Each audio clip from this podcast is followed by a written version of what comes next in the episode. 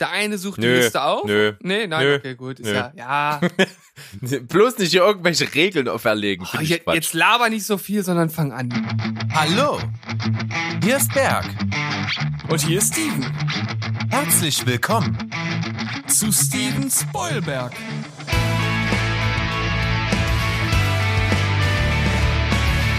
Steven Spoilberg.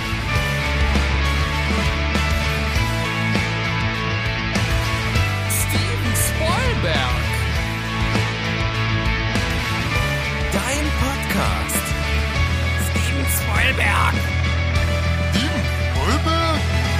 Steven Spoilberg. Herzlich willkommen an diesem schönen Donnerstag zur neuen Folge von Die 10 von eurem Lieblingsfilm- und Serienpodcast Steven Spoilberg mit Steven.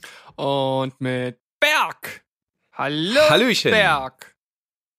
Wie geht's dir? Jetzt haben wir schon wieder gleichzeitig gesprochen. Mann. Ja, muss ja auch mal vorkommen. Muss wir ja auch sind mal beide so vorkommen. enthusiastisch hier. Ja, wir können uns nicht mehr zurückhalten, liebe Jungs und Mädels da draußen, denn wir haben eine unglaublich interessante Liste zusammengepackt für diese Folge. Und zwar geht es um Sequels, also direkte Filme, die auf einen Film folgen und mit diesem auch zu tun haben. Das heißt, äh, nicht äh, Spider-Man 1 mit, äh, mit äh, hier äh, Maguire und dann Spider-Man mit äh, dem, dem anderen Knilch. Wie heißt er hier? Tom äh, Andrew Garfield. Andrew Garfield, ja, genau. Oder Tom Holland. Oder ja. Tom Holland. Also nicht, dass man diese beiden Sachen miteinander vergleicht, weil das sind dann halt zwei Paar Schuhe, zwei unterschiedliche Paar Schuhe, sondern es geht um wirklich Filme, die auch miteinander zu tun haben.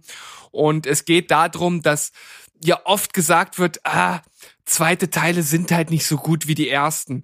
Aber wir haben, also ich zumindest habe einige Filme gefunden, wo das für mich ganz klar nicht der Fall ist, wo der zweite Film sogar deutlich besser äh, ist als der erste. Und darum geht's in dieser Liste. Und natürlich gibt es auch hier durchaus wieder unterschiedliche Ansätze, wie man an solch eine Liste rangehen kann. Und ich möchte euch mal ganz kurz erklären, wie ich an die Liste rangegangen bin. Und zwar habe ich mir Folgendes überlegt. Wie hoch ist die Spanne an Qualität oder an, an unterschiedlicher Qualität zwischen ersten und zweiten Film. Und so habe ich dann die Auflistung gemacht. Das heißt, wenn der erste Film schon gut war und der zweite Film war einfach nur besser, dann kommt der Film eher auf meiner Liste. Und wenn der erste Film so ja, und der zweite Film wow war, dann kommt der erst später auf meiner Liste. Das war so meine Hauptrangehensweise. Berg. Ach so, da ist also so eine gewisse Rangfolge sozusagen aufgrund der Kluft, die zwischen den Teilen herrscht. Genau, also ich habe ich hab, äh, eine richtige Rangfolge bei mir diesmal gemacht. Man könnte natürlich sagen, das bedeutet jetzt nicht, dass der erste Film deshalb besser ist als der äh, fünftplatzierte, sondern einfach nur, dass diese Ra Rangfolge bei diesem speziellen Ranking halt da ist. Ja, aber wenn man dann untereinander jetzt die platzierten Filme vergleicht, dann kann es da auch ja, könnte es da auch Verschiebungen geben. Aber mir geht's einfach darum, dass ich jetzt passend zu dem Thema halt die Abstimmung oder die Platzierung gemacht habe. Wie hast du das denn gemacht?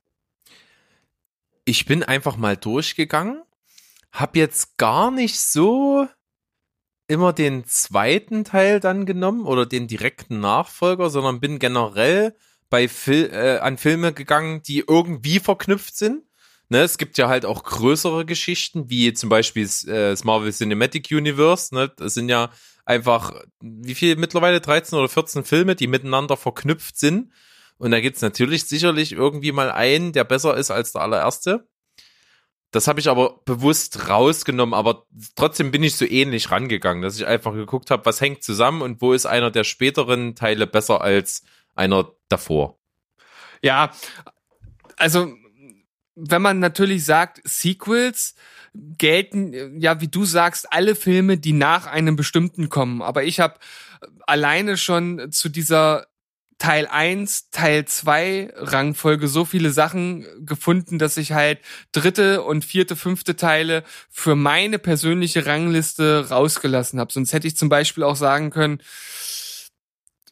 Oh, oh nee, eigentlich darf ich jetzt nichts sagen, weil vielleicht nehme ich dir dann einen Film weg, den du mit reinnimmst. Aber, Ja. ich, aber, aber ich denke mal, dass du zum Beispiel Mission Impossible wirst du jetzt wahrscheinlich nicht in deiner Liste haben.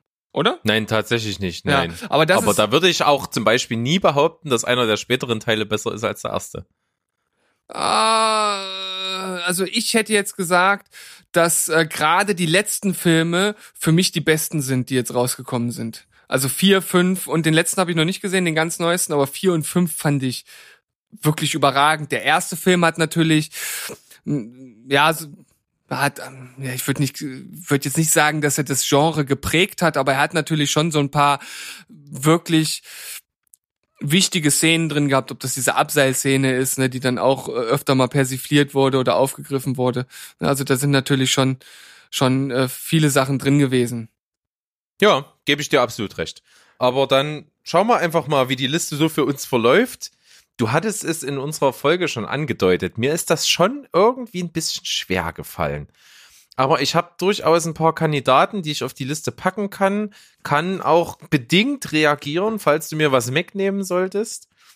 Und wenn ich darf, fange ich auch gerne an.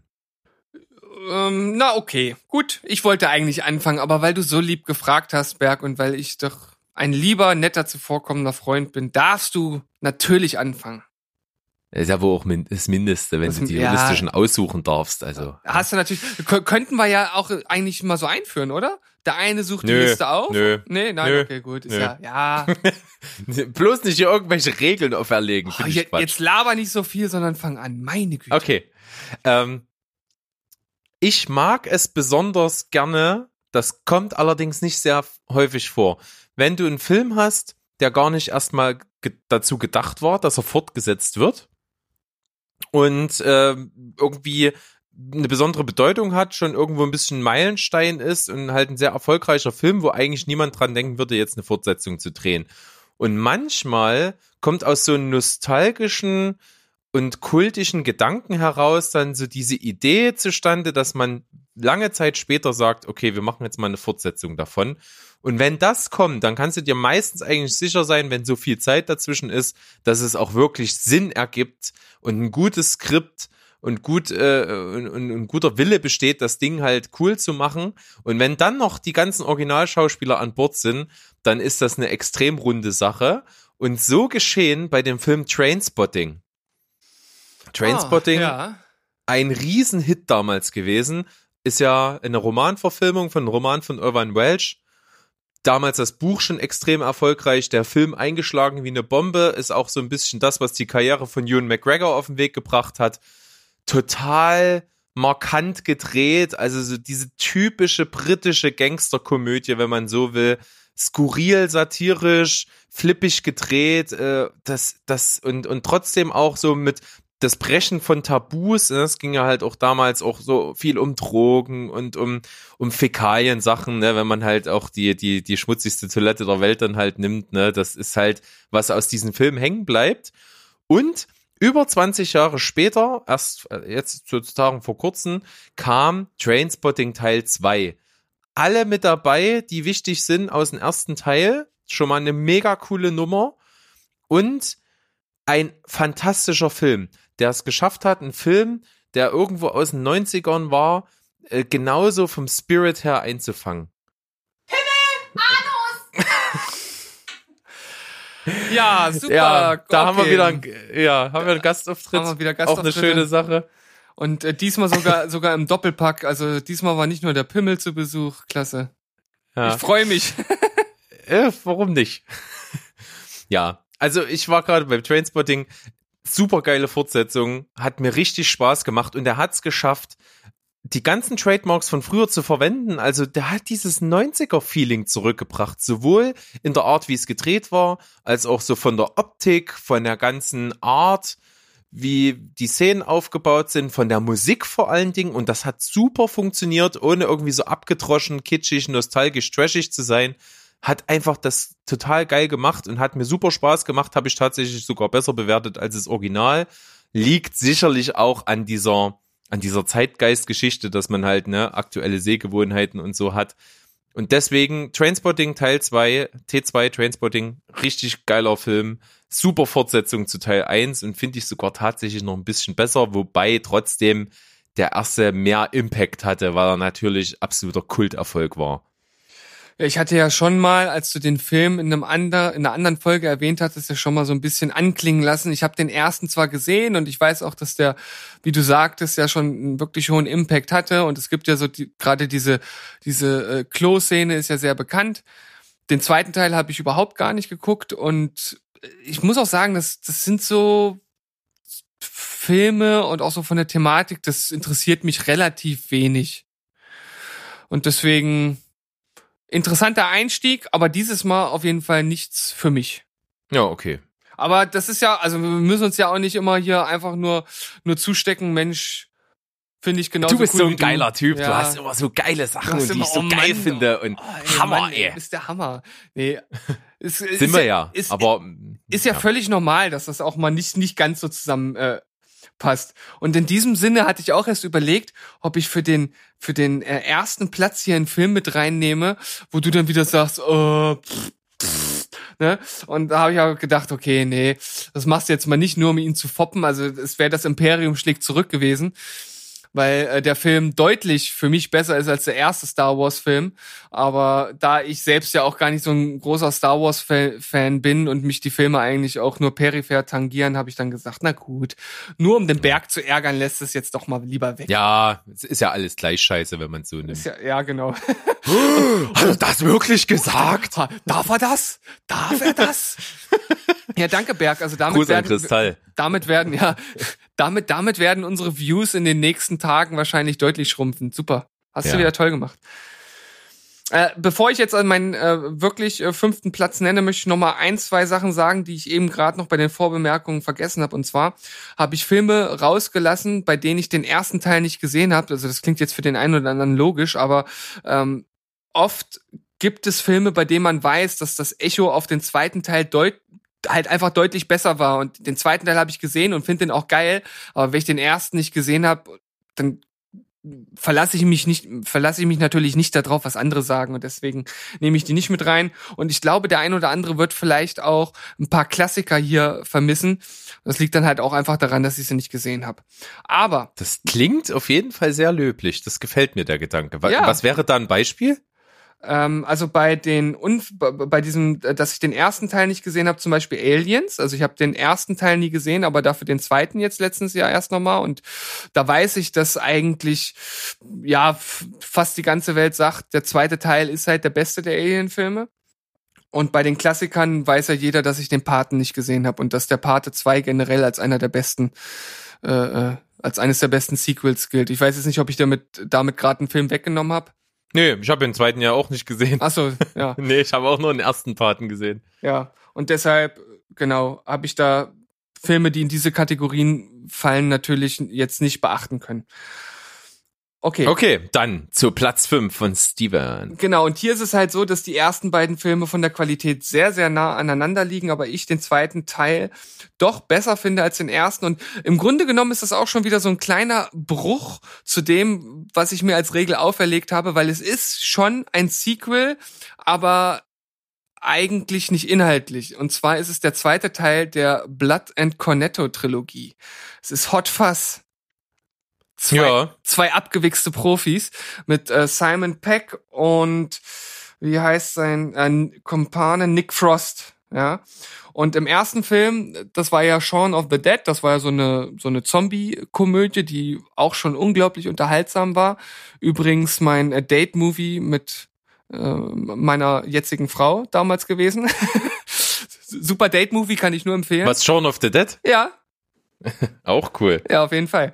Und ähm, der zweite Teil hat halt überhaupt nichts mit Zombies zu tun, sondern es geht halt darum, dass äh, Nicholas Angel, gespielt von Simon Peck, einer der besten Ermittler in London ist, hat eine super Aufklär, äh, Aufklärungsrate und die ist so gut, dass das äh, Präsidium von ihm eigentlich nur noch genervt ist und die wollen ihn halt loswerden und versetzen ihn halt äh, irgendwo aufs Land, wo halt im Grunde genommen überhaupt nichts passiert.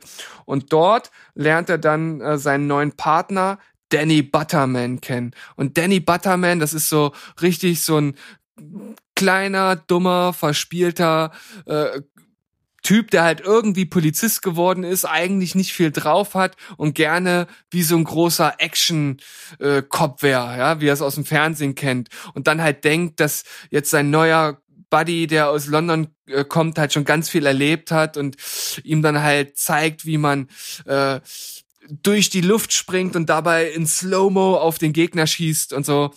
Und ja, die beiden lernen sich dann dort halt kennen und natürlich bleibt es dort nicht so beschaulich wie am Anfang, sondern auf einmal passieren dort ganz viele unerklärliche Tode und das versuchen die beiden dann aufzudecken. Und das Ganze hat natürlich diesen typischen Edgar Wright äh, der auch hier wieder Regie ähm, geführt hat.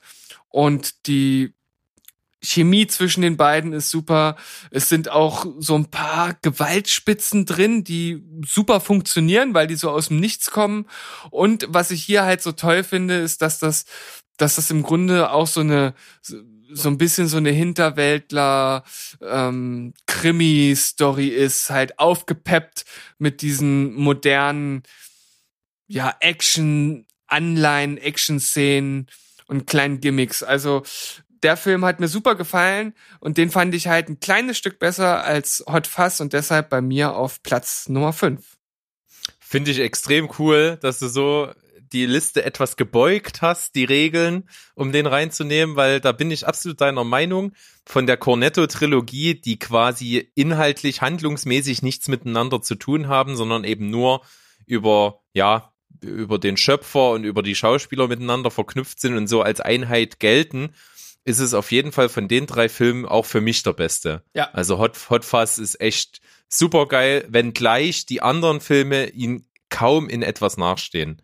Definitiv. Und vor allem The World's End ist halt auch total cooler Film, der total abgefahren wird dann auch zum Schluss. Also auf jeden Fall absolute Empfehlung für Leute, die auf so auf so modernen britischen abgefahrenen Buddy-Humor stehen. Also schaut euch das wirklich an, falls ihr das noch nicht gesehen habt. Richtig. Ich habe ja auch äh, bei unserem lieben Freund dem Toni in seiner Auflösung seiner Filmsammlung auch zugeschlagen und habe mir die drei Blu-rays von den drei Filmen der Blood and Ice Cream Trilogie gleich gesichert. Also das war auf jeden Fall eine der besten Investitionen der letzten Jahre, Berg. Ich beglückwünsche dich dazu. Ja, vielen Dank. Vielen Dank. Cool. Dann komme ich einfach mal zu meinem Platz Nummer vier. Und ja, es fällt mir jetzt schon wieder deutlich schwerer, was auszuwählen. Ich nehme tatsächlich jetzt, ich habe es angekündigt, was eben kein zweiter Teil ist, sondern ich nehme einen vierten Teil. Scary Movie. Nein. Nein. Nein, äh, ich nehme äh, und zwar tatsächlich den vierten Teil der Jason Bourne-Reihe. Okay, da muss ich äh, gestehen, ich habe den ersten und den zweiten Teil gesehen, hatte Ewigkeiten die äh, das Dreierpaket der ersten Trilogie zu Hause als DVD liegen und habe nie den dritten Teil geschaut und den vierten dementsprechend auch nicht gesehen. Ja, und zwar ist das eine total äh, kontroverse Meinung von mir, glaube ich, weil die meisten den vierten damals zerruppt haben. Und zwar deswegen, weil im vierten äh, Matt Damon gar nicht mitspielt. Mhm. Ist ja Jeremy Renner, ne? Genau, es spielt Jeremy Renner mit, Edward Norton hat auch eine Rolle und ich glaube Rachel Weisz hat auch eine Rolle da drin. Und ich finde den vierten aber deswegen so genial, dass der es schafft, trotz der Abwesenheit der Figur, die diesen, diese Filmreihe ausgemacht hat, nämlich Jason Bourne, gespielt von Matt Damon, ein total guter Film zu sein, der die Story richtig rund macht am Ende. Also der alles aus den Teilen davor aufgreift, so lose Fäden, die damals unbeantwortet geblieben sind, eben nimmt und quasi ein bisschen die Parallelhandlung zu den drei Teilen davor stellt. Und das finde ich Storywriting-mäßig richtig gut eingebettet. Ich finde die Schauspieler genial. Ich mag alle, die ich jetzt gerade genannt habe, sehr, sehr gern.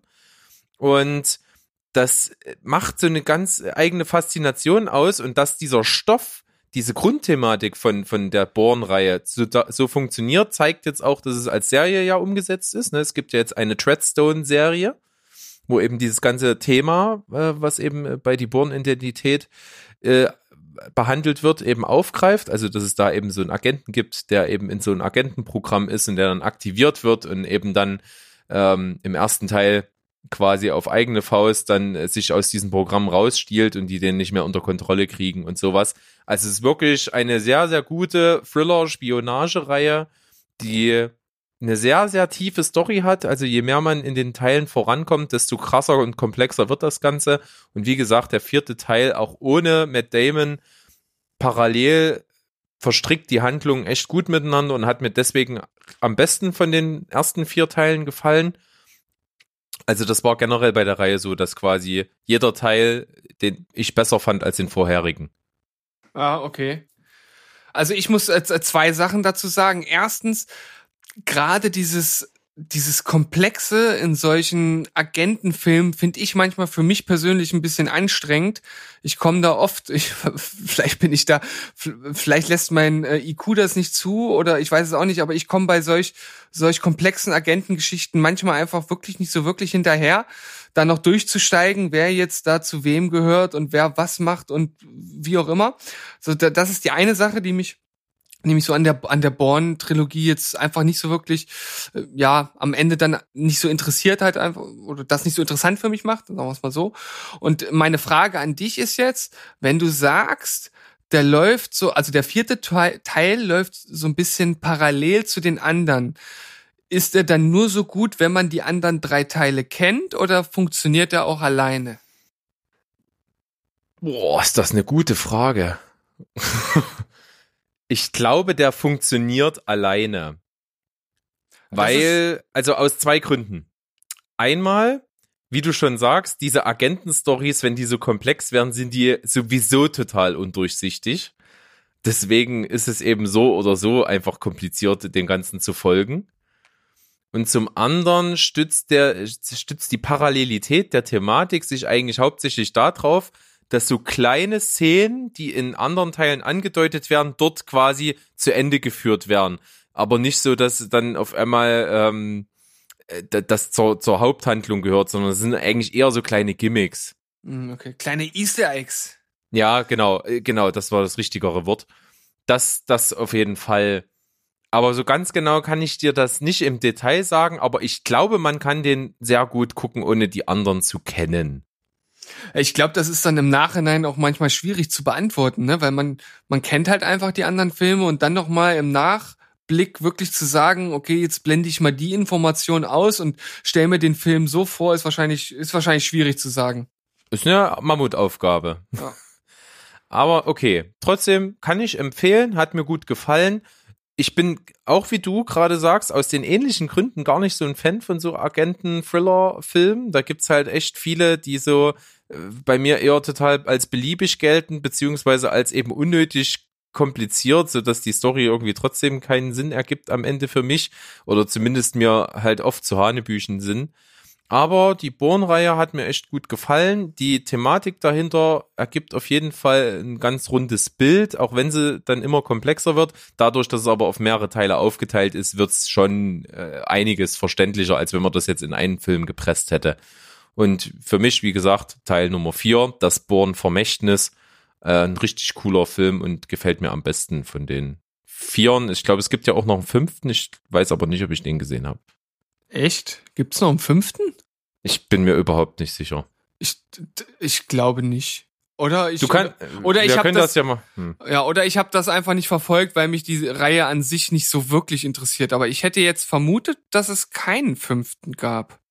Ich forsche das mal nach, wenn du, du zu deinem nächsten Platz kommst. Und zwar der Platz Nummer vier von ja, Steven. Ich, ich möchte auch an dieser Stelle schon mal sagen, ich finde das total gut ähm, und cool, dass du bis jetzt Filme genannt hast, mit denen ich überhaupt nicht gerechnet habe, die aber, so wie du es erklärt hast und so wie ich sie jetzt auch ich sag mal, wahrgenommen habe, bis jetzt anscheinend hier ganz gut in die Liste passen. Also das finde ich echt gut.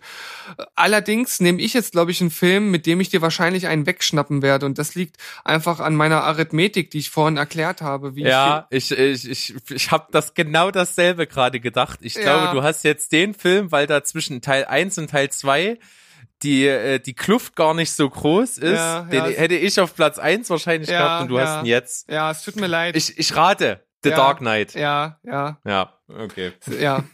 es tut mir leid. Ähm, aber ich habe ja auch noch andere Filme äh, zum Auffüllen, die du vielleicht teilweise auch gesehen hast und die du gar nicht so auf dem Schirm hast. Also falls du da dann noch Hilfe bräuchtest, könnten wir uns dann nochmal kurz schließen. Okay, dann äh, habe ich dir gerade trotzdem ein bisschen den Trommelwirbel weggenommen. Also dein Platz Nummer vier ist der zweite Teil der Christopher Nolan Batman Trilogie mit dem Namen The Dark Knight.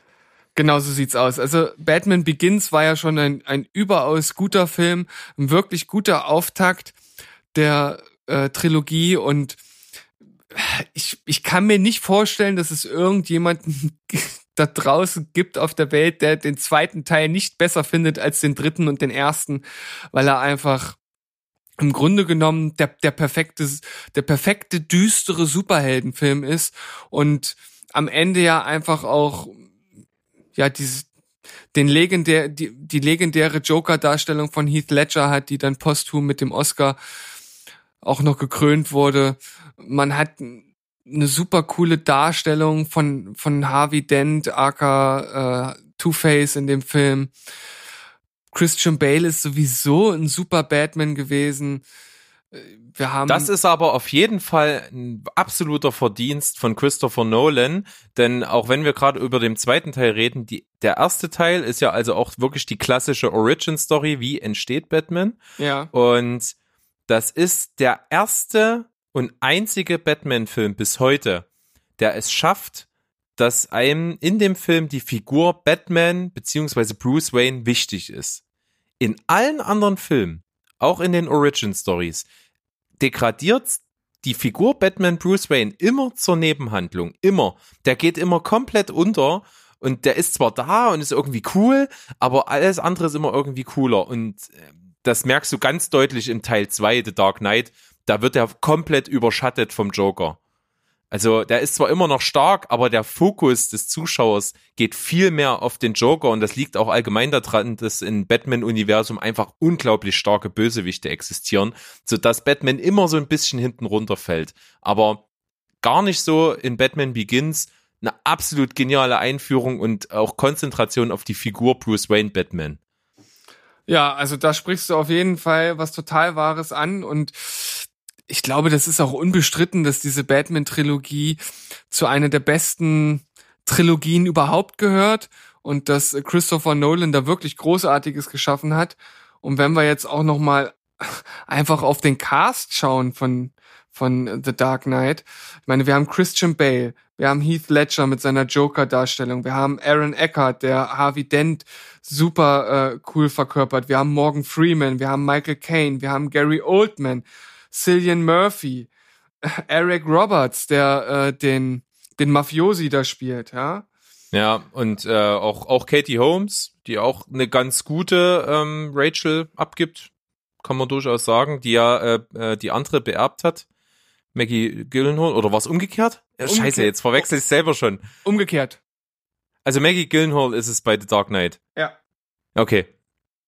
Also, hat, der, der Film hat einfach alles richtig gemacht und schon alleine die Tatsache, dass es einer der wenigen Filme war, in die ich zweimal ins Kino gegangen bin und das gab's wirklich nicht oft. Das mache ich eigentlich fast nie.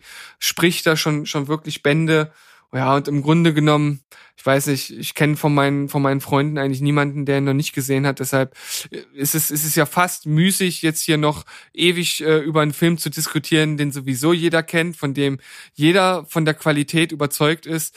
Bei dir wäre es ja sogar Platz eins gewesen, weil natürlich der Film an sich auch einfach super gut ist. Von daher gibt es da, glaube ich, keinen großen Diskussionsbedarf. Ja, das ist einer der perfektesten Superheldenfilme, die es überhaupt gibt, weil der halt auch einen total realistischen Ansatz hat und auch wirklich das absolute Highlight ist.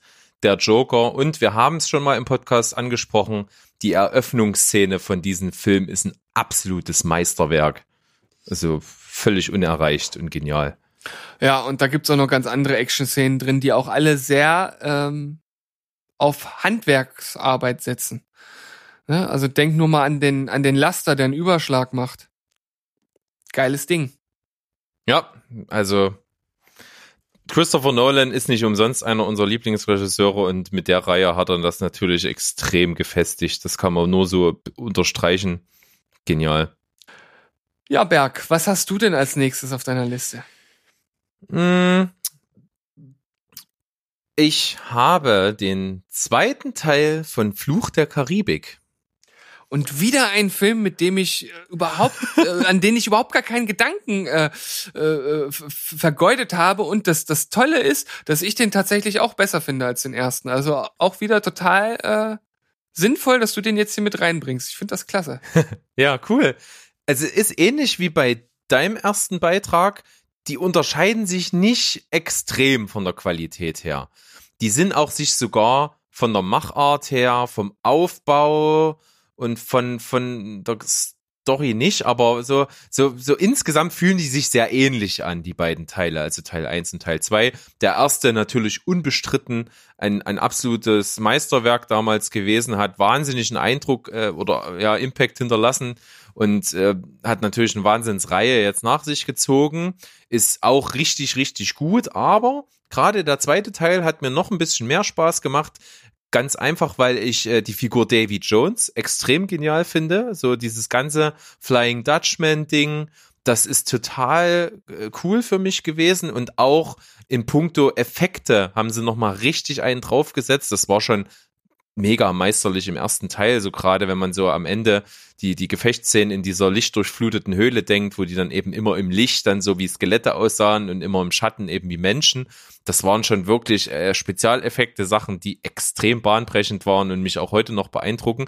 Aber gerade im zweiten Teil, die, diese Crew der Flying Dutchman, die so zum Teil menschlich und zum anderen Teil eben so Meerestiere, Korallen und irgendwelche anderen äh, maritimen Objekte waren und so mit dem Schiff verwachsen sind, das fand ich unglaublich geil. Und wie gesagt, Davy Jones, absolut genialer Antagonist und hat alle Trademarks, die der erste Teil halt auch schon wirklich gut und richtig gemacht hat. Und deswegen bei mir, zweite Teil von Fluch der Karibik, noch einen Ticken besser als der erste. Ich muss mich aber auch mal outen. Ich, ich mag die Reihe insgesamt eigentlich nicht so so gern. Also ich fand den ersten tatsächlich sehr gut. Ich fand den zweiten besser. Die anderen habe ich dann einfach nicht mehr geguckt, weil mich halt auch irgendwie Jack Sparrow dann einfach nur noch genervt hat so ein bisschen. So diese Omnipräsenz und dass er immer wieder so diese gleiche überdrehte Schiene halt macht, also dann auch in anderen Filmen. Das hat dann zwar nichts mit, mit Fluch der Karibik an sich zu tun gehabt, aber das hat mich so alles so rundherum genervt und ach weiß ich, hat mich dann nicht mehr so, so, so angesprochen. Kann ich Aber- verstehen. Kann ich verstehen. Aber ich fand den zweiten Teil, das, das weiß ich halt noch, ich habe den damals gesehen und dachte nur so, geil, den finde ich auf jeden Fall besser als den ersten. Und von daher wieder schön, dass du einen Film genommen hast, den ich äh, nicht auf meiner Liste habe. Ne? Das, ja. Und ja jetzt kann gut. ich auch, jetzt kann ich auch noch den Einschub bringen. Es gibt einen fünften Jason Bourne Film. Der heißt nur Jason Bourne, ist aus 2016. Ah, okay, und der war auch mit Jeremy Renner? Nein, der ist dann wieder mit Matt Damon. Cool. Hm. Also Ja. se selbst wenn ich jetzt drüber nachdenke, kann ich mich da nicht dran erinnern. Auch ein ganz guter Cast, ne? Hat hier ähm, äh, Julia Stiles spielt da noch mit im Mhm. fünften wieder. Also die hat auch schon mal in irgendeinem Teil mitgespielt, weiß ich jetzt nicht genau. Äh, Alicia Vikander, auch super Schauspielerin. Ja. Äh, Vince, Vincent Kessel, Ah, auch super Typ und Tommy Lee Jones. Also Okay. haben sie wieder aufgefahren für Teil 5. ja. Ja, Aber, Cool. aber das nur am Rande. das nur am Rande. Naja, dann haben wir jetzt die. Sie sind äh, Halbzeit, ne? Haben wir Genau, jetzt. sind wir. De- Dein Platz Nummer drei. Mein Platz Nummer drei. Wir bewegen uns jetzt mal ähm, wieder weg in ein anderes, also auf meiner Liste in ein anderes Genre. Ich hatte ja erst einen lustigen Film, eher lustigen Film, dann hatte ich einen eher Action geladenen, ernsten, düsteren Film und jetzt gehen wir mal komplett in das äh, Comedy-Genre und ich packe aus die nackte Kanone zweieinhalb. ja, obwohl mir es schwerfällt, da jetzt genau auseinanderzuhalten, was in welchem Teil jetzt passiert ist. Also der einzige, den ich noch sehr stark auseinanderhalten kann, ist oder 33 ein Drittel. ja. Aber was Teil 1 und 2 voneinander storymäßig unterscheidet, könnte ich jetzt beim besten Willen nicht zusammenfassen. Äh, Also ich kann das äh, relativ äh, gut, weil ich den ersten nicht so oft gesehen habe wie den zweiten. Ich aber halt weiß, dass ich den zweiten besser finde als den ersten und deshalb den ersten nicht so häufig gucke. Also war jetzt bisschen verschachtelt, aber ich glaube, ihr, ihr versteht, was ich damit meine. Ich konnte gerade so folgen. Ja, konnte gerade, also du bist ja auch, bist so ein schlaues Kärtchen, Berg. Du kannst mir doch wohl folgen und kennst doch meine verqu verquirlte, verquirlten Wege in meinem, in meinem Hirn. Ja, Naja. die ergründen wir jetzt. Dann, äh, was, was fasziniert dich an Didakte-Kanone zweieinhalb mehr als am ersten? Ja, das ist ganz einfach. Die Gagdichte ist einfach besser bei dem Film. Und auch die Gags selbst, die, die treffen einfach total ins Schwarze. Ich meine, der erste Film war schon super lustig, aber hier, da folgt wirklich ein Gag auf den anderen. Und äh, klar ist das jetzt äh, keine cineastische Hochkultur. Aber wenn jetzt äh, Frank Drabin äh, äh, gegen Ende des Films versucht, eine Bombe zu entschärfen und dann beim Weglaufen über das Kabel stolpert und dabei das Ding aus dem Stecker, aus der Steckdose rauszieht und dadurch die, die Bombe entschärft. Oder äh, wenn beim, beim Dinner mit seiner Frau äh, der, der Pianist bei der Aufforderung, spiel doch mal unseren alten Song, dann singt Ding dong, die Hexe ist tot, sie frisst kein Brot, sie frisst kein Brot. Ja, dann muss man natürlich auf diese Gags stehen, aber davon gibt's halt haufenweise. Und ich kann mich da einfach nur weghauen. Und es ist einfach ein, ein, ein Film, der auch gerade Leslie Nielsen als Komiker so ei- eingebrannt hat in die Geschichtsbücher, dass der hier einfach mit reingehört. Und klar, der erste Film ist auch gut, der dritte ist auch super, aber hier sind halt so viele zitierbare Gags dabei. Und vor allem eine kleine Anekdote, die ich jetzt bringen kann.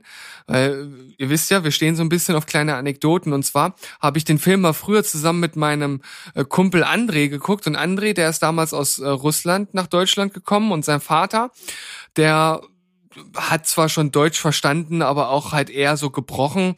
Und der saß dann hinter uns oder lag hinter uns auf dem Sofa und hat dann halt mitgeschaut. Und da gibt's so eine Szene, wo Frank mit seinem Partner äh, in einem Sexshop ist. Und im Hintergrund holt dann sein Partner so ein, so ein, so ein, so ein Power-Vibrator-Dildo hoch. So einfach so im Hintergrund. Und der vibriert dann da und wackelt so durch die Luft. Und der Vater fragt uns so, was war denn das gerade? Weil der, der hat das nicht, gar nicht verstanden oder konnte das gar nicht einschätzen. Und wir beiden haben uns so angeguckt, äh, keine Ahnung, haben wir auch nicht verstanden. Das ist auf jeden Fall ganz, ganz lustig, so ein bisschen was, wo ich immer dran denken muss, wenn ich den Film oder diese Szene halt sehe. Und wir haben ja schon mal festgestellt, dass halt gerade solche Sachen uns mit einem Film halt verbinden. Das stimmt, auf jeden Fall. Und irgendwie habe ich ein Déjà-vu. Also entweder hatten wir es tatsächlich schon mal im Podcast, die Anekdote, oder du hast sie mir mal erzählt. Eins von beiden. Ich glaube, ich, es kann sein, dass ich sie dir tatsächlich schon mal erzählt hatte. Ich glaube im Podcast nicht, weil wir haben noch nicht über die nackte Kanone zweieinhalb geredet. Aber das Könnte ich mich jetzt auch nicht erinnern, ja. Das, das war auf jeden Fall schon ganz cool, weil wir haben uns dann so angeguckt, so nach dem Motto, also wir haben uns dann auch verstanden, ohne dass wir was sagen mussten. Also wir erzählen, äh, wir erzählen ihm jetzt nicht, was das gerade war, sondern wir tun einfach so, als wenn wir es auch nicht verstanden hätten. okay. Dann, dann äh, folge ich jetzt mal deinem Beispiel und nehme einfach auch mal was Humoristisches. Na dann. Ein Film, den wir beide im Kino gesehen haben, ein Film, den wahrscheinlich viele Leute ganz großen Schrott finden und wir halt wirklich mit Tränen unterm Kinosessel gelegen haben.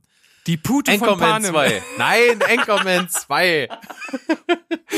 Ja, äh, geil, wollte ich auch erst nehmen. Das Problem für mich war, dass er halt äh, dieser einen Regel, die ich habe halt äh, sozusagen entspricht. Ich habe den ersten nicht gesehen. Ach so, okay. Ja. Dazu kann ich auf jeden Fall sagen, die liegen nicht weit auseinander, weil der zweite Teil im Prinzip, wie sagt man so schön, more of the same ist. Also es sind ablaufmäßig und gagmäßig ähnliche Sachen drin. Also das ist schon in gewisser Weise recycelt. Und wahrscheinlich spielt auch damit rein, dass ich den zweiten Teil vor dem ersten gesehen habe.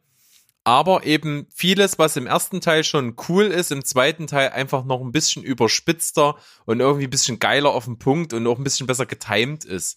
Und deswegen kommt mir der zweite wahrscheinlich besser vor. Ich habe den ersten gesehen, fand den auch lustig, aber wie gesagt, da, da liegen Welten für mich dazwischen und der zweite ist einfach so brüllend komisch. Und das Problem ist nur, man kann das nicht uneingeschränkt empfehlen, weil das ist schon echt total speziell und es ist wirklich man muss zugeben, es ist schon ziemlicher Blödelhumor. Also da ist eigentlich nix Tiefgründiges oder irgendwie auf einer Meta- Meta-Ebene wirklich groß drinne. Das ist wirklich einfach nur Schwachsinn. Aber es ist halt mega geiler Schwachsinn. Aha, glaubst du wirklich, dass man da nichts Philosophisches draus ziehen kann aus Ron Burgundys äh, wirren Äußerungen und Begebenheiten? Es gibt bestimmt Leute, die das können, aber so ganz glaubwürdig finde ich das nicht. Also ich muss dir natürlich absolut beipflichten, weil wir haben den ja, wie gesagt, zusammen gesehen und also ich, ich hatte wirklich, ich hatte wirklich Schmerzen vor Lachen und das, das kommt nicht sehr häufig vor. Wahrscheinlich hat das auch einen gewissen äh, Gruppen- und sozialen Faktor gehabt, dass, äh, gehabt, dass man halt zusammen in, in dem Film sitzt und das halt einfach ja, zusammen total lustig und, und blödelig findet. Aber ich habe dann auch im Nachhinein noch mal ein, zwei Szenen gesehen und musste mich halt immer wieder wegwerfen über ihn halt auch als Charakter. Er ist halt, er ist halt schon schon sehr sehr speziell, aber halt auch liebenswert in seiner in seiner stümperhaften äh, Naivität. Also da ist wirklich viel viel Gutes drin. Ich glaube, bei solchen Filmen müssen wir jetzt auch nicht großartig auf die Story eingehen. Äh, am Ende Anchorman sagt halt alles, dass er halt ein ein, ein Anchorman ist, der halt Nachrichtensprecher sozusagen ist und ja, dann verliert er da halt seinen Job und dann passieren da ein paar Sachen. Aber das ist bei solchen Filmen ja auch eigentlich völlig nebensächlich, weil am Ende geht's ja darum, was für Gags drin sind, wie die Schauspieler und die Charaktere agieren. Und man hat natürlich äh, nicht nur den äh, guten Will Ferrell da drin, sondern äh, Steve kurz, ist Steve- unglaublich in dem Steve Film. Carell. Ja, unglaublich gut.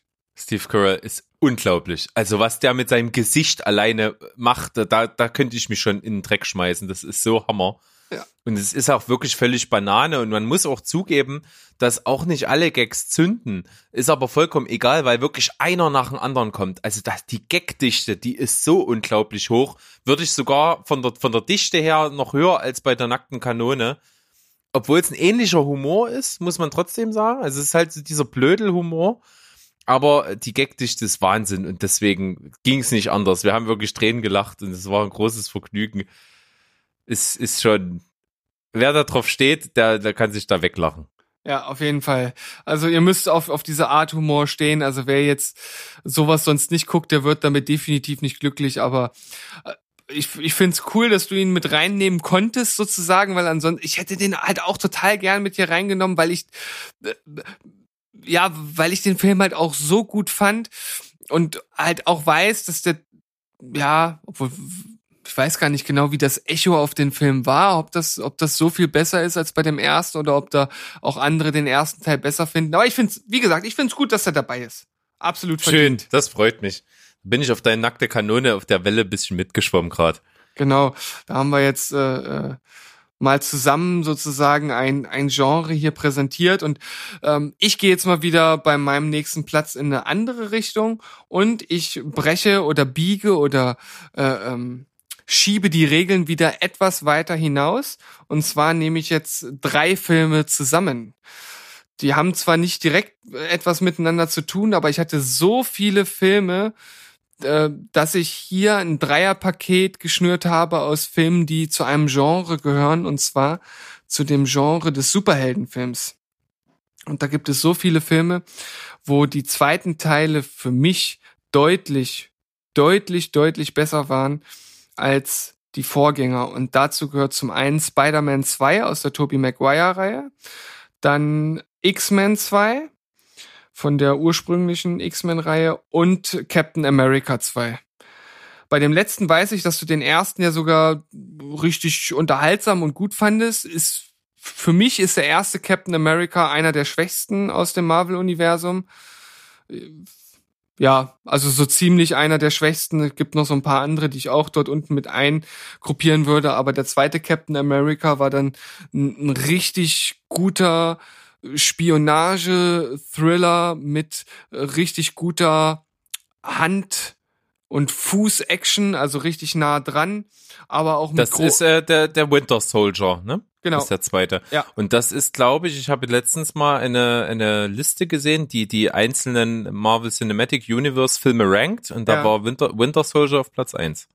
Ja, also der gilt äh, generell mit als einer der besten Filme, definitiv. Ist ja auch einer der ersten Filme gewesen, der von den Russo-Brüdern gedreht wurde. Wenn nicht sogar der erste, weiß jetzt nicht ganz. Und ich glaube, auch aufbauend auf diesem Erfolg, dass man gesehen hat, dass sie das so gut machen, gab es ja dann auch noch äh, viele weitere Filme, die sie dann mitgedreht haben.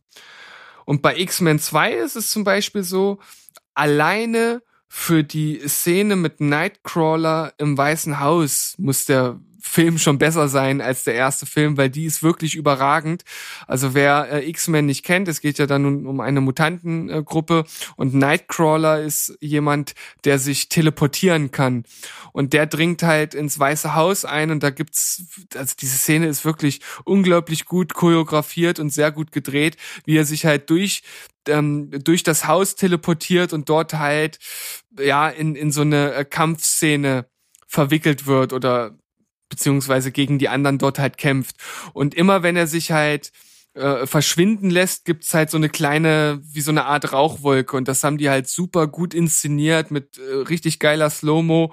Und wenn man halt auch nochmal daran denkt, dass der Film jetzt auch schon ein paar Jahre auf dem Buckel hat, ist das schon wirklich bemerkenswert und auch generell die äh, die ganze Story von dem Film, die Action, da ist einfach alles äh, so, so ein bisschen, wie man das bei Actionfilmen und bei Sequels ja oft macht, äh, da gilt wirklich more is better. Also die haben halt auf, auf alles draufgepackt, mehr Mutanten, mehr Action und alles ist halt besser als im ersten Film.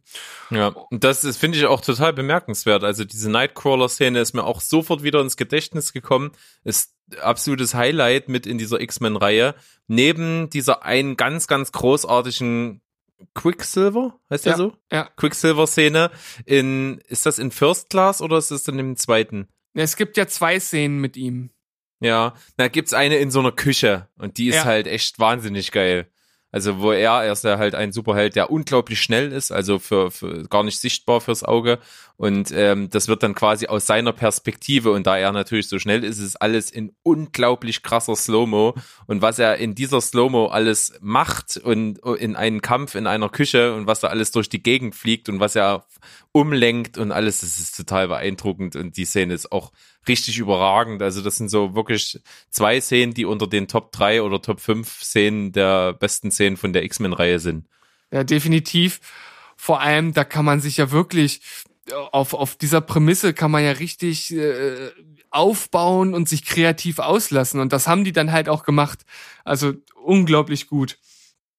Und dann bleibt jetzt noch Spider-Man 2 und da muss ich dazu sagen, abgesehen von äh, The Dark Knight ist für mich persönlich Spider-Man 2 einer der besten, beziehungsweise der beste äh, Superheldenfilm, den ich halt. Nichts und, und ich auch halt nichtsdestoweniger durch einen unglaublich starken Antagonisten. Ja.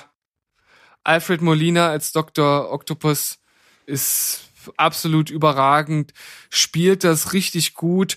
Äh, natürlich äh, wird in dem Film auch noch mehr auf die Verbindung zwischen Peter und Mary Jane eingegangen. Und da gibt's auch eine richtig geile Szene, wo Dr. Octopus dieses Auto ins Café wirft und er das halt mit seinem Spinnensinn vorher mitbekommt und sie dann halt äh, in die Arme nimmt und dann wegspringt und sie nach unten dreht und das Auto so ganz knapp über sie rüberfliegt. Und der Film hat jetzt auch schon ein paar Jahre auf dem Buckel. Und wir haben ja letztes Mal gesagt, der erste Film, der sieht schon gar nicht mehr so geil aus. Und da haben die schon mal ein richtiges Pfund draufgelegt. Und der hat einfach alles nochmal 5000 Mal besser gemacht, als es der erste Film damals schon gemacht hat. Und deshalb dieses äh, Ge- Dreiergespann jetzt hier bei mir auf Platz zwei, weil alle Filme, äh, die ich jetzt genannt habe, so unglaublich viel besser waren als ihre ersten Teile. Ja, gebe ich dir vollkommen recht. Coole Auswahl. Dann würde ich jetzt mal zu meinem ersten Platz kommen und ich hoffe, dass du den auch nicht kommen siehst. Ich, Und zwar, ich, ich denke mal, dass, also ich, ich glaube nicht, dass du meinen ersten Platz, den ich jetzt äh, hier stehen habe, dass du den äh, hast. Und von den anderen glaube ich das auch nicht. Deshalb lasse ich mich jetzt überraschen und ich denke, ich kann mich da jetzt wirklich gut überraschen lassen.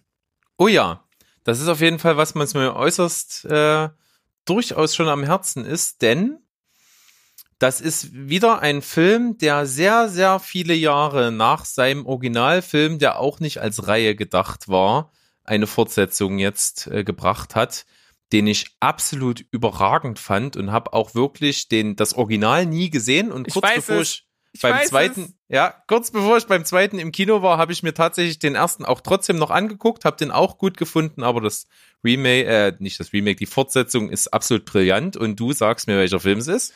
Es ist äh, Blade Runner. Richtig, Blade Runner 2049, ein absolut überragender Film. Wahrscheinlich auch zu großen Teilen dadurch, dass einer meiner Lieblingsschauspieler ever mitspielt, Ryan Gosling, der die Hauptrolle spielt in Blade Runner 2049, aber auch eben Harrison Ford mit dabei ist, äh, aus dem Original quasi.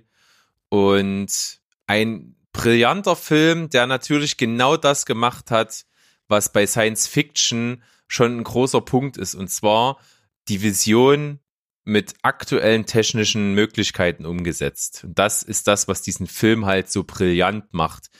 Ja, der erste Film, absoluter Science-Fiction-Meilenstein, ziemlich unerreicht gewesen, absolut bedeutsam für die Filmgeschichte, aber natürlich ist der zweite storymäßig genauso gut, weil er eben richtig gut anknüpft und weil er eben effektmäßig die Sci-Fi-Vision natürlich par excellence wiedergeben kann. Und das ist wirklich das Beeindruckende. Und da spielen natürlich wieder die aktuellen Sehgewohnheiten mit rein. Das heißt also, der Blade Runner jetzt von 2049 hat mir rundum super gefallen. Ist auch ein Film, der sehr lange geht. Also ich glaube, zwei Stunden, zwei Stunden 40, 45 oder so. Der war richtig lang und mega unterhaltsam, keine Sekunde langweilig und überragend. Ja, ich habe den leider noch nicht gesehen und ich habe da ich habe da wirklich richtig Lust zu, obwohl ich das Original ehrlich gesagt, ich habe den auch erst sehr sehr spät, erst vor zwei drei Jahren oder so gesehen. Der hat der hat in mir wirklich wenig ausgelöst. Ich kann natürlich nachvollziehen, dass das ein Meilenstein ist, dass er seine Berechtigung in der Filmgeschichte hat, aber also mir konnte der halt nichts mehr geben. Also so so überhaupt gar nicht. Ähm, aber ich bin jetzt natürlich umso gespannter, wie das halt bei dem Sequel nun ist, weil, wie du sagst, an unsere Sehgewohnheiten angepasst, dann natürlich ko kongenial besetzt, super umgesetzt. Und ich habe äh, wieder einen kleinen äh, Fun Fact. Und zwar ähm, die Special Effects äh, Truppe, die ich jetzt schon in ähm, unserem äh, vorhergehenden Folge auch schon wieder erwähnt habe, die haben auch äh, in dem Sequel festgestellt, dass dort eine komplett CGI animierte äh, ähm, Person mit in einer Szene drin ist oder vielleicht auch in mehreren, das weiß ich jetzt nicht, aber sie haben halt diese eine Szene gezeigt, wo ein ein Mensch sozusagen komplett als äh, aus aus CGI, also aus Computereffekten erstellt mitspielt. Und die haben gesagt, das ist das ist die beste CGI-Darstellung eines Menschen, die sie bis jetzt gesehen haben. Und wenn der eine das nicht den anderen äh, dort gesagt äh, hätte, also sie sind ja immer zu zweit oder zu dritt, dann hätten sie es äh, gar nicht auf den ersten Blick erkannt. So gut ist das dort gemacht. Und das ist halt wirklich schwierig, weil wir haben ja schon mal über das CGI-Thema gesprochen. Da gibt es extrem viele Sachen, auf die man achten muss. Und es gibt dort schon Kleinigkeiten, die man als Laie vielleicht nicht äh, bewusst weiß, aber die man unterbewusst wahrnimmt und merkt, irgendwas stimmt da nicht. Man kann jetzt nicht sagen, warum, aber man, man merkt, dass es künstlich ist, obwohl es gut aussieht. Das sind halt so diese Sachen mit Licht und Co. Und wie gesagt, dort gibt's halt eine Szene und da die spielt auch in einer in einem dunklen Raum und die haben das so super umgesetzt, dass man nicht merkt, dass diese dass dieser komplette Mensch am Computer erstellt ist. Finde ich Ich faszinierend. glaube, ich weiß jetzt auch, wovon du redest. Ich glaube, da, da, da haben die doch die Schauspielerin, die nicht mehr lebt, ersetzt. das, ich, ich glaube, irgendwie im ich Original war eine Schauspielerin, ich glaube, die ist leider gestorben vor der Fortsetzung. Und ich glaube, die haben sie komplett computeranimiert. Ich kann mich jetzt total irren, aber äh, jetzt, wo du mir das so beschreibst, ich glaube, so war das. das ist aber äh, eine, eine junge Darstellerin oder ein, ein junger Mensch, der dargestellt wird. Das würde ja dann nicht passen. Doch, zu- das, doch, doch, das ergibt total Sinn. Okay, okay. Denn es geht ja in der Story von Blade Runner darum, dass eben äh, in der Zukunft es möglich ist, ja gut, was heißt Zukunft, ne? Das Original spielt 2019. das ist, das ist auch wieder witzig, ne? Also der Originalfilm ist ja von 1982, der Blade Runner. Und äh, der spielt eben in der Zukunft 2019 und da ist es eben so, dass es der Menschheit gelungen ist, äh, Replikanten zu erschaffen. Das sind quasi Androiden, die Menschen ähnlich sind und die sie dafür nutzen, ähm, fremde ja, Planeten zu erschließen als neuen Lebensraum für, für Menschen. Und die entwickeln natürlich diese Replikanten immer wieder weiter. Und dann gibt's natürlich, wie man das so kennt aus so Filmen mit, mit Androiden und künstlicher Intelligenz, dann immer diese Szene oder diese Begebenheit, dass sich eben dann der diese KI verselbstständigt und eben äh, aus dem Verkehr beziehungsweise gefähr äh, gefährlich wird und das ist eben äh, der Sinn eben bei Blade Runner der Harrison Ford der Charakter Rick Deckard ist eben einer der diese Replikanten jagen soll und aus dem Verkehr ziehen soll von dieser eben schiefgegangenen Replikanten-Serie, die eben ein Eigenleben entwickelt hat. Das ist so ein bisschen der Sinn des Films und das wird dann eben wie gesagt 30 Jahre später ähm, eben äh, weit fortgeführt, diese Story. Und das ist ziemlich cool, basiert eben auf einer äh, Geschichte von, von Philip K. Dick, der halt einer der bekanntesten Sci-Fi-Autoren ist eben und sehr, sehr viele andere coole Sachen auch geschrieben hat und was halt eben viel auch im so Cyberpunk-Bereich eben stattfindet. Und der hat natürlich Maßstäbe gesetzt. Und wie wir schon gesagt haben, castingmäßig, Harrison Ford ist auch wieder dann in der Fortsetzung mit dabei. Ähm, es ist auch wieder von Ridley Scott gedreht, der natürlich auch äh, ein absoluter Regiemeister ist und natürlich da auch einen Riesenerfolg als Regisseur selbst eingefahren hat, damals in den 80ern. Also das ist eine richtig gelungene Fortsetzung ich, ich glaube, ich kann draußen schon die, die Science-Fiction-Veteranen schreien hören, wie du dieses Sequel besser finden kannst als diesen Meilenstein, der damals gesetzt wurde. Aber ich kann das, ohne dass ich ihn gesehen habe, durchaus verstehen, weil wir haben ja schon mal gesagt, gerade so Filme, die schon einen wichtigen Status haben, aber einfach ein paar Jahre auf dem Buckel haben, die greifen uns einfach nicht mehr so wirklich äh, an oder die, die können wir nicht mehr so wirklich fassen. Und da das jetzt einfach mehr unseren Sehgewohnheiten entspricht, kann ich da das total verstehen, dass du den hier auf den ersten Platz gesetzt hast. Ja, und an der Stelle möchte ich auch noch eine kleine Verlinkung machen.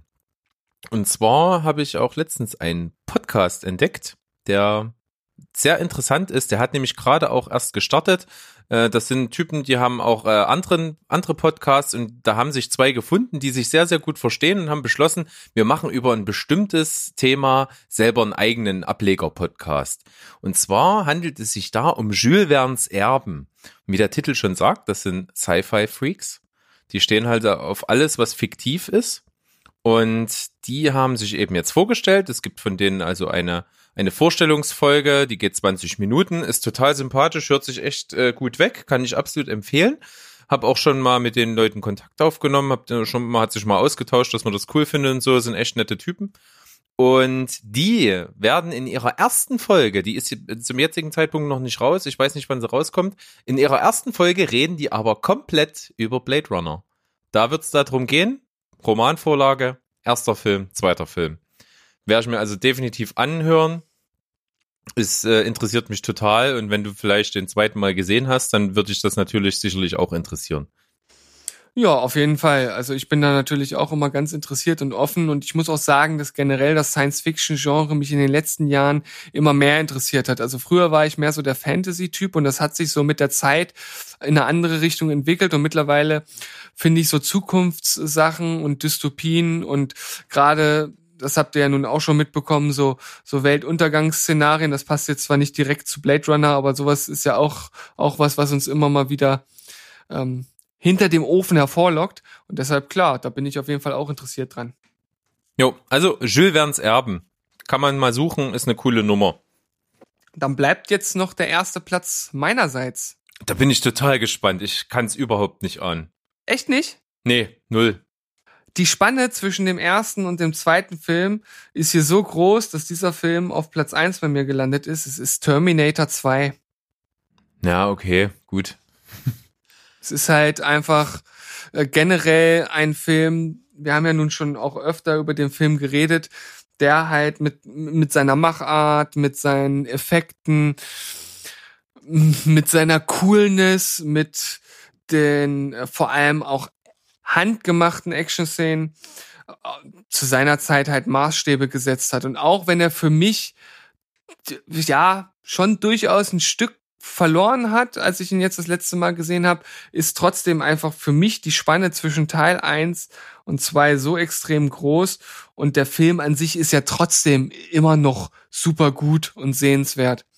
Deshalb muss er einfach hier auf auf den auf den ersten Platz und ich finde auch ich finde auch die die Story zumindest zu diesem Zeitpunkt der Terminator Reihe auch noch äh, super cool und auch wirklich gut äh, nachvollziehbar. Ne? Also während im ersten Teil er ja sozusagen der Böse war und der, der Gegner von, ähm, von Sarah Connor war, ging es ja in dem zweiten Teil dann darum, dass er zurückkommt, um sie beziehungsweise ihren Sohn John Connor halt zu schützen, weil John Connor ja später mal derjenige wird, der die Rebellion gegen Skynet und Skynet ist halt die sich äh, verselbstständigende KI, also da haben wir es wieder, ja, ähm, die dann äh, die Weltherrschaft sozusagen an sich reißt. Und John Connor ist in der Zukunft der, der die Rebellion anführt. Und deshalb wird ein anderes Modell, ein besseres als das aus dem ersten Teil zurückgeschickt um ihn halt zu liquidieren. Und Ani wird dann als ja, Leibgarde sozusagen zurückgeschickt und muss die beiden vor dem T1000 dann halt äh, retten. Und während Ani halt ein rein mechanisches Modell ist, besteht der T1000 aus Flüssigmetall. Der kann also seine Körper, äh, seinen Körper verformen, wie er möchte, nutzt das vor allem für scharfe Klingen, die dann auch mal eine Milchtüte samt den dahinterstehenden Hals eines äh, seines Gegenübers aufspießen.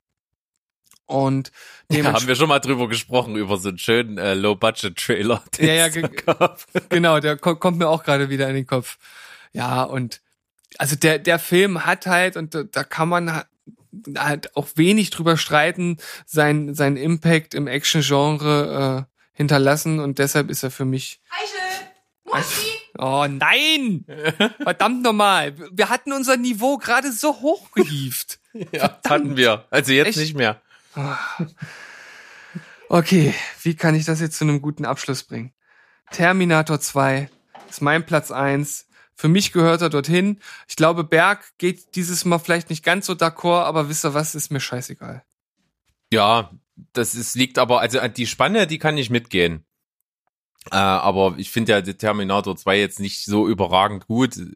Hat sicherlich seine Zeit gehabt und seine Bedeutung zweifelsohne. Aber da ich so generell ja sowieso nicht äh, Action zugetan bin, äh, ja, ist äh, ganz guter Film gewesen, so, aber hat mich jetzt nie so bewegt. Auch wieder ein Film seiner Zeit halt, ne? Also der hinterlässt natürlich mehr Spuren und mehr Eindrücke in jemanden, der ihn halt früher gesehen hat. Ist halt so. Durchaus klar, wenn man damit aufgewachsen ist und so. Ich habe den ja erst wirklich viel später gesehen. Aber wenn ich jetzt mal so unsere Liste betrachte, also die ist extrem divers, so von den Genres schon alleine her. Und was ich auch cool fand und was dir äh, auch merklich Spaß gemacht äh, hat, äh, dass wir so unterschiedlich rangegangen sind und so unterschiedliche Beiträge haben, dass wir uns gegenseitig schon sehr überraschen konnten. Ja, das, äh, das, das fand ich an dieser Liste auch besonders gut, weil oftmals, klar, jetzt konnte ich zwar Blade Runner dann auch aufgrund deiner Beschreibung erraten, aber ihr habt ja gemerkt, den Rest der Filme, die kamen schon irgendwie so so aus der kalten geschossen, die haben mich dann doch irgendwie schon getroffen und das ist natürlich cool, weil äh, umso spontaner wir sind, haben wir gemerkt, desto besser ist das Ergebnis und ich glaube und hoffe, dass die Zuhörer das an in dieser Folge genauso sehen. Ja, schön auf jeden Fall. Dann. Du hast wahrscheinlich nicht mehr so viel Honorable Mentions, oder? Ach so, ähm, ja, das habe ich ganz vergessen. Das haben wir ja die, das letzte Mal nicht gemacht, aus gutem Grund. Ich habe noch, ja, ich habe zum Beispiel noch ein, eine Filmreihe, über die wir schon mal gesprochen haben, und zwar eine abgeschlossene Trilogie äh, von M. Night Shyamalan, und zwar äh, Glas, der dritte Teil in der Trilogie, den ich am besten fand von der Reihe. Wobei trotzdem der erste Teil schon unglaublich überragend ist, aber eben durch das Zusammenführen der Storystränge mit einer ähnlichen Genialität eben der dritte Teil sogar noch einen Ticken besser für mich ist. Okay, den hatte ich jetzt nicht auf dem Schirm. Ähm, ich habe ja den letzten auch gar nicht gesehen, aber ich habe den zweiten gesehen, also könnte ich ja sozusagen nach meiner äh, zweite Filmarithmetik den hier auch mit reinnehmen, wobei ich weiß gar nicht genau, ob ich den ersten oder zweiten besser finde. Ich glaube, ich finde Der, die. der erste ist doch viel besser als, als Split. Das Problem bei mir ist, dass ich den vor wirklich langer Zeit gesehen habe und ich mich nicht mehr an viel erinnern kann. Also ich müsste den wahrscheinlich noch mal gucken, weil ich Split ja erst vor kurzer Zeit gesehen habe. Hm, okay. Also Split ist natürlich vor allen Dingen deswegen gut äh, aufgrund der schauspielerischen Leistung. Ne? Also von James McAvoy, der in diesem Film einen Typen spielt, der auch über 20 Persönlichkeiten in sich hat. Und das habe ich noch nie von einem Schauspieler so überragend gesehen wie von ihm, wie er diese äh, Schizophrenie da spielt. Das ist äh, beispiellos, finde ich. Ja, definitiv. Ja, also, ja, ich kann halt einfach kein besseres Urteil zu diesem Zeitpunkt geben über die beiden Filme. Vielleicht werde ich mir den ersten Film irgendwann nochmal anschauen, vor allem, weil ich ja generell so Superhelden-Thematik erstmal ja, sowieso nicht abgeneigt bin und dann natürlich dieser ganz andere Ansatz und Bruce Willis und Pfirsichbäckchen machen natürlich immer eine gute, eine gute Erscheinung zusammen.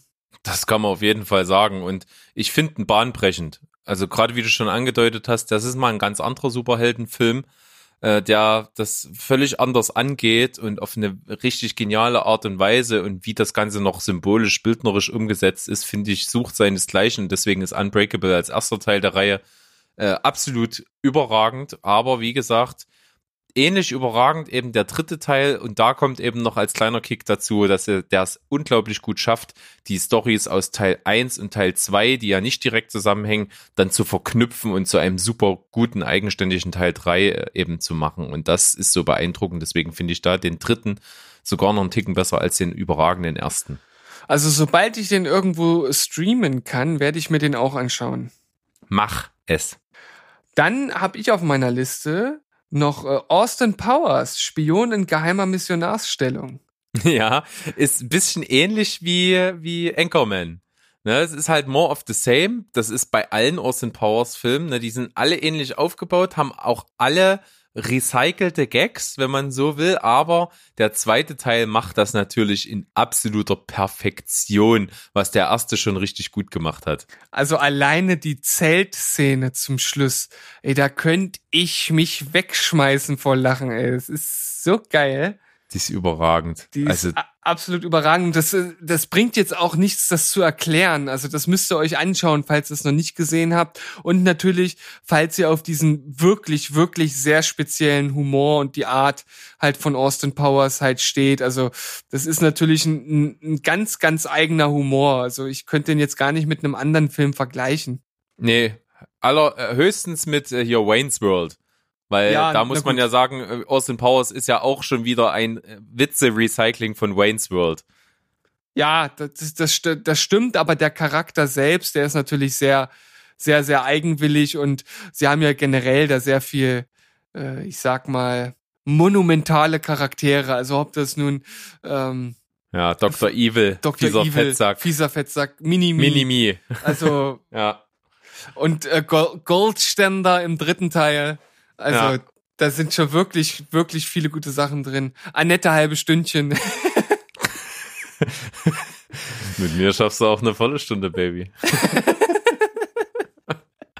Also wirklich. Überragend. Also ge- ge- generell mal, äh, wenn ihr auf abgefahrenen Humor steht, die Austin Powers Reihe, falls ihr die noch nicht gesehen habt, ist so eine dieser Reihen, die im Kino gar nicht äh, so erfolgreich war damals und erst im Nachhinein dann durch, äh, ja, ich weiß auch nicht wodurch genau, aber als es dann auf Video, DVD rauskam, ist das irgendwie so zum Kult geworden. Geil. Ja, liebe ich auch. Was ich jetzt noch nennen kann, das habe ich mal ganz am Anfang dieser Folge gesagt. Äh, natürlich hast du mit, im MCU, also Marvel Cinematic Universe, hast du natürlich viele Filme drin, die sind auch alle inhaltlich thematisch verknüpft miteinander und da gibt es natürlich Teile, die besser sind als vorherige. Aber wenn du es wieder so rausnimmst und nur die, die einzelnen, die direkt zusammenhängen, also zum Beispiel die Iron Man-Teile oder die Ant-Man-Teile oder Guardians of the Galaxy, da muss man sagen, da sind meistens die zweiten oder dritten nicht besser. Aber es gibt halt solche Sachen und da hast du ja natürlich mit Winter Soldier, der als zweiter Teil von Captain America, ein Beispiel gebracht. Ähm, Und ähnlich ist die Thematik für mich zum Beispiel bei James Bond. Okay. Da, da kann man ja halt auch nicht so davon reden. ne? Das, das sind ja, das ist ja keine Reihe im Prinzip, also keine, keine direkte Fortsetzung, sondern es ist ja eigentlich eher so ein Franchise. Obwohl die Sachen, die jetzt zum Beispiel mit Daniel Craig sind, schon zum Teil thematisch, inhaltlich verknüpft sind miteinander. ja, das stimmt. Also, das kann man schon sagen. Und da ist es eben auch so, dass zum Beispiel ja der äh, Casino Royale, wenn ich den jetzt mal als eigene Ära nehme, schon ein wahnsinnig guter Film ist, aber natürlich dann ähm, die späteren Teile, vor allen Dingen eben natürlich Skyfall, wesentlich besser ist als, als Casino Royale, den ich auch schon trotzdem sehr, sehr gut fand. Ja, das, da, würde ich auch mitgehen, aber wie du sagst, Casino Royale hat ja auch schon ein extrem hohes Niveau. Und da könnte man ja eher sagen, dass dann dieser Abfall mit ein Quantum Trost kam, bevor dann wieder, ähm, bevor es dann wieder richtig bergauf ging mit ähm, Skyfall. Skyfall. Und, und dann auch, kam- dann ist wieder ein Abfall, dann kam ja Spectre, obwohl der auch Ja. gut war, fand ich. Ja, den habe ich auch gesehen und kann mich gar nicht mehr an so viel erinnern. Ich glaube, ich fand den irgendwie ganz okay. Ja, also er ist äh, nicht so gut wie Casino Royale, aber besser als äh, ein Quantum Trost. Ja, hast du noch was auf deiner Liste? Äh, nur noch, nur noch, was auch wieder diese Sache ist, wo man es nicht so richtig äh, vergleichen kann, ist äh, Harry Potter zum Beispiel. Da Ja, sind halt auch spätere Teile besser als der erste, aber das äh, kann man total schlecht miteinander vergleichen, weil die vollkommen unterschiedlich angelegt sind und eigentlich ja schon eigene Filme sind, obwohl sie natürlich im gleichen Universum spielen und fortlaufend erzählt sind. Aber das, das, das, das, das kann man ja dem nicht vorwerfen, dass ein Teil, der davor kam, schlechter ist als der nächste, weil das total aufbauend aufeinander ist.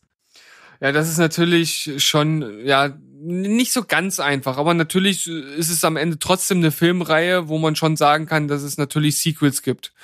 Also von daher denke ich, dass das schon, schon mit in unsere Liste gepasst hätte, wenn man es dann hätte nennen wollen. Ja. Ich habe noch bei mir auf der Liste Hellboy 2, die Goldene Armee. Das ist so ein typisches Beispiel von More is Better. Also da wurde einfach in allen Belangen nochmal raufgepackt, egal ob das die Effekte sind, die, äh, die Gegner, die Kampfszenen, also das, die, die Sprüche, war einfach alles nochmal einen Tucken besser als beim ersten Teil. Gehe ich mit? Äh, Star Trek Into Darkness, also der, ähm, der, der, der zweite von, von dem Reboot, fand ich auch nochmal deutlich besser als den ersten, was auch natürlich vor allem am, am Gegenspieler lag. Ähm, gespielt durch äh, Cumberbatch. Ja. Ähm, Gehe ich richtig- auch mit. richtig guter Film, der äh, besser war als der erste. Dann ähm, aus der neuen Planet der Affen äh, Trilogie, äh, Planet der Affen Revolution, also der zweite Film, den fand ich auch besser als den sowieso schon sehr guten Auftakt der neuen Trilogie. Und als letztes noch zurück in die Zukunft 2, der natürlich mit seinem äh, vor, allem, ich weiß nicht, es sind so ein paar Sachen da bei mir total hängen geblieben, obwohl ich den Film wirklich, wirklich, wirklich Ewigkeiten nicht gesehen habe. Ähm, aber natürlich das Hoverboard und der Almanach. Das stimmt. Ähm, ich habe darüber nachgedacht, auch über Zurück in die Zukunft Teil 2. Und dann muss ich aber wirklich sagen, für mich sind Teil 1 und Teil 2 eine absolute Einheit. Also ich, ich finde kaum, klar kannst du die getrennt voneinander gucken, aber ich finde, die gehören unweigerlich zusammen und sind eigentlich ein Film für mich. Ja, ich, also ich, ich muss sagen, ähm, ich, ich kann mich, wie gesagt, so an richtige Story-Details jetzt gar nicht so erinnern. Deswegen muss ich da jetzt auf deinen, auf deinen Instinkt oder dein Wissen ein bisschen vertrauen. Aber nichtsdestotrotz ist es ja ein Sequel. Das stimmt. Ich könnte an der Stelle tatsächlich aber nicht sagen, ob ich den ersten oder den zweiten besser finde. Das fällt mir schwer. Ja, das ist, also es ist bei dem Film natürlich auch schwierig, weil ne, der eine spielt ja nun mal in der Vergangenheit, der eine in der Zukunft, ähm, haben haben irgendwie dann auch Sch- Spielen mit anderen Aspekten und der erste hat halt natürlich einfach für sich so Maßstäbe gesetzt. Ne, und vielleicht ist man da auch deshalb so ein bisschen äh, so in diesem Modus, oh, dieser erste Film, der, der, der löst sowas äh, in mir aus, da kann der zweite nicht besser sein. So, Ja, so, weißt du, wahrscheinlich, wahrscheinlich jemand, der jetzt 20 Jahre älter ist als ich und eben ja dann äh, Blade Runner damals gesehen hat, als er rauskam und jetzt das äh, die Fortsetzung gesehen hat, der wird wahrscheinlich genauso drüber denken. Ja. Also ihr seht, wir kommen immer wieder auf diese Sache zurück, dass halt einfach der Zeitpunkt des Schauens eines Filmes halt dazu beiträgt, wie man diesen Film halt wahrnimmt. Also der Zeitgeist sp äh, spielt da einfach eine wichtige Rolle. Nichtsdestotrotz glaube ich, dass wir auch jetzt mit unseren Anmerkungen, äh, mit diesen zusätzlichen Filmen nochmal so einen kleinen äh, Schubs geben konnte. Also vielleicht, und das hoffen wir natürlich, hat der ein oder andere jetzt Anregungen für sich mitnehmen können. Und wie immer, wir sind nach wie vor offen für eure Anmerkungen, für eure Filme, die ihr jetzt hier vielleicht vermisst habt. Äh, wahrscheinlich wird der ein oder andere schreien, der Pate 2, aber wir haben ja gesagt, haben wir nicht gesehen, können wir natürlich nicht bewerten. So sieht's aus. Und natürlich, wir warten immer noch auf Listen. Wer hat, wer will mal irgendwas von uns, äh, eine bestimmte Liste, ne? Wir haben noch einen riesen Fundus, also wir kommen noch bis, bis Ende nächsten Jahres hin mit unseren Listen, Ideen. Aber wir nehmen gerne mal was von euch mit rein. Schreibt uns das ruhig, was ihr haben wollt. Und ja, ich weiß, Vincent, richtig, du hast uns schon Vorschläge gegeben. Wir müssen sie einfach bloß mal machen. Aber, Aber- du hast natürlich von uns verlangt, dass wir eine, eine, eine Spoiler-Folge machen. Das ist natürlich nicht das Terrain, was wir, äh, was wir sonst so haben. Und deswegen müssen wir uns wahrscheinlich da ein bisschen vorbereiten. Und da hapert's momentan ein bisschen an der Vorbereitungszeit. Ja, Berg, dann arbeite doch mal da dran. Meine Güte, ich bin schon längst bereit für die Folge. Ehrlich? Nein. so leicht kriegst Ja. du mich hier nicht. Ja. Über den Tisch ziehen, das, mach, äh, das machst du nicht so einfach mit mir. Nee, das, das, das mache ich immer mit deiner Mama. Ah. Jawohl, meint, äh, den Elfmeter reingemacht. Oh, Mensch, Mensch, Mensch. Wie Mensch, gestern bei deiner Mama. Mensch. Ach, Mensch, Mensch. Äh, Nee, das war zu viel. Da- Okay. Das war nicht mehr lustig. Okay, war nicht lustig. Nein. Okay, dann äh, trotzdem war eine coole Liste, hat mir Spaß gemacht, hat mich ein bisschen aus der Reserve gelockt und mir wieder einiges abverlangt, da durchaus was zu finden, was da reingehört. Aber wir haben es hingekriegt, wir haben es, glaube ich, ganz gut hingekriegt vom Inhalt der Liste her, auch wenn wir uns jetzt am Ende niveaumäßig irgendwie etwas nach unten bewegt haben. Aber trotzdem cool, ich danke dir und wünsche auch allen anderen eine schöne Restwoche. Wochenende steht ja auch wieder vor der Tür. Ja, und dann Ja. Sonntag kommt ja schon wieder eine neue Folge. Genau, also Berg, danke für deine warmen Worte. Ich bin natürlich immer gerne dafür zu haben, das Niveau hier wieder äh, dorthin zu bringen, wo es hingehört, in den Keller. Also von daher äh, gerne, gerne geschehen.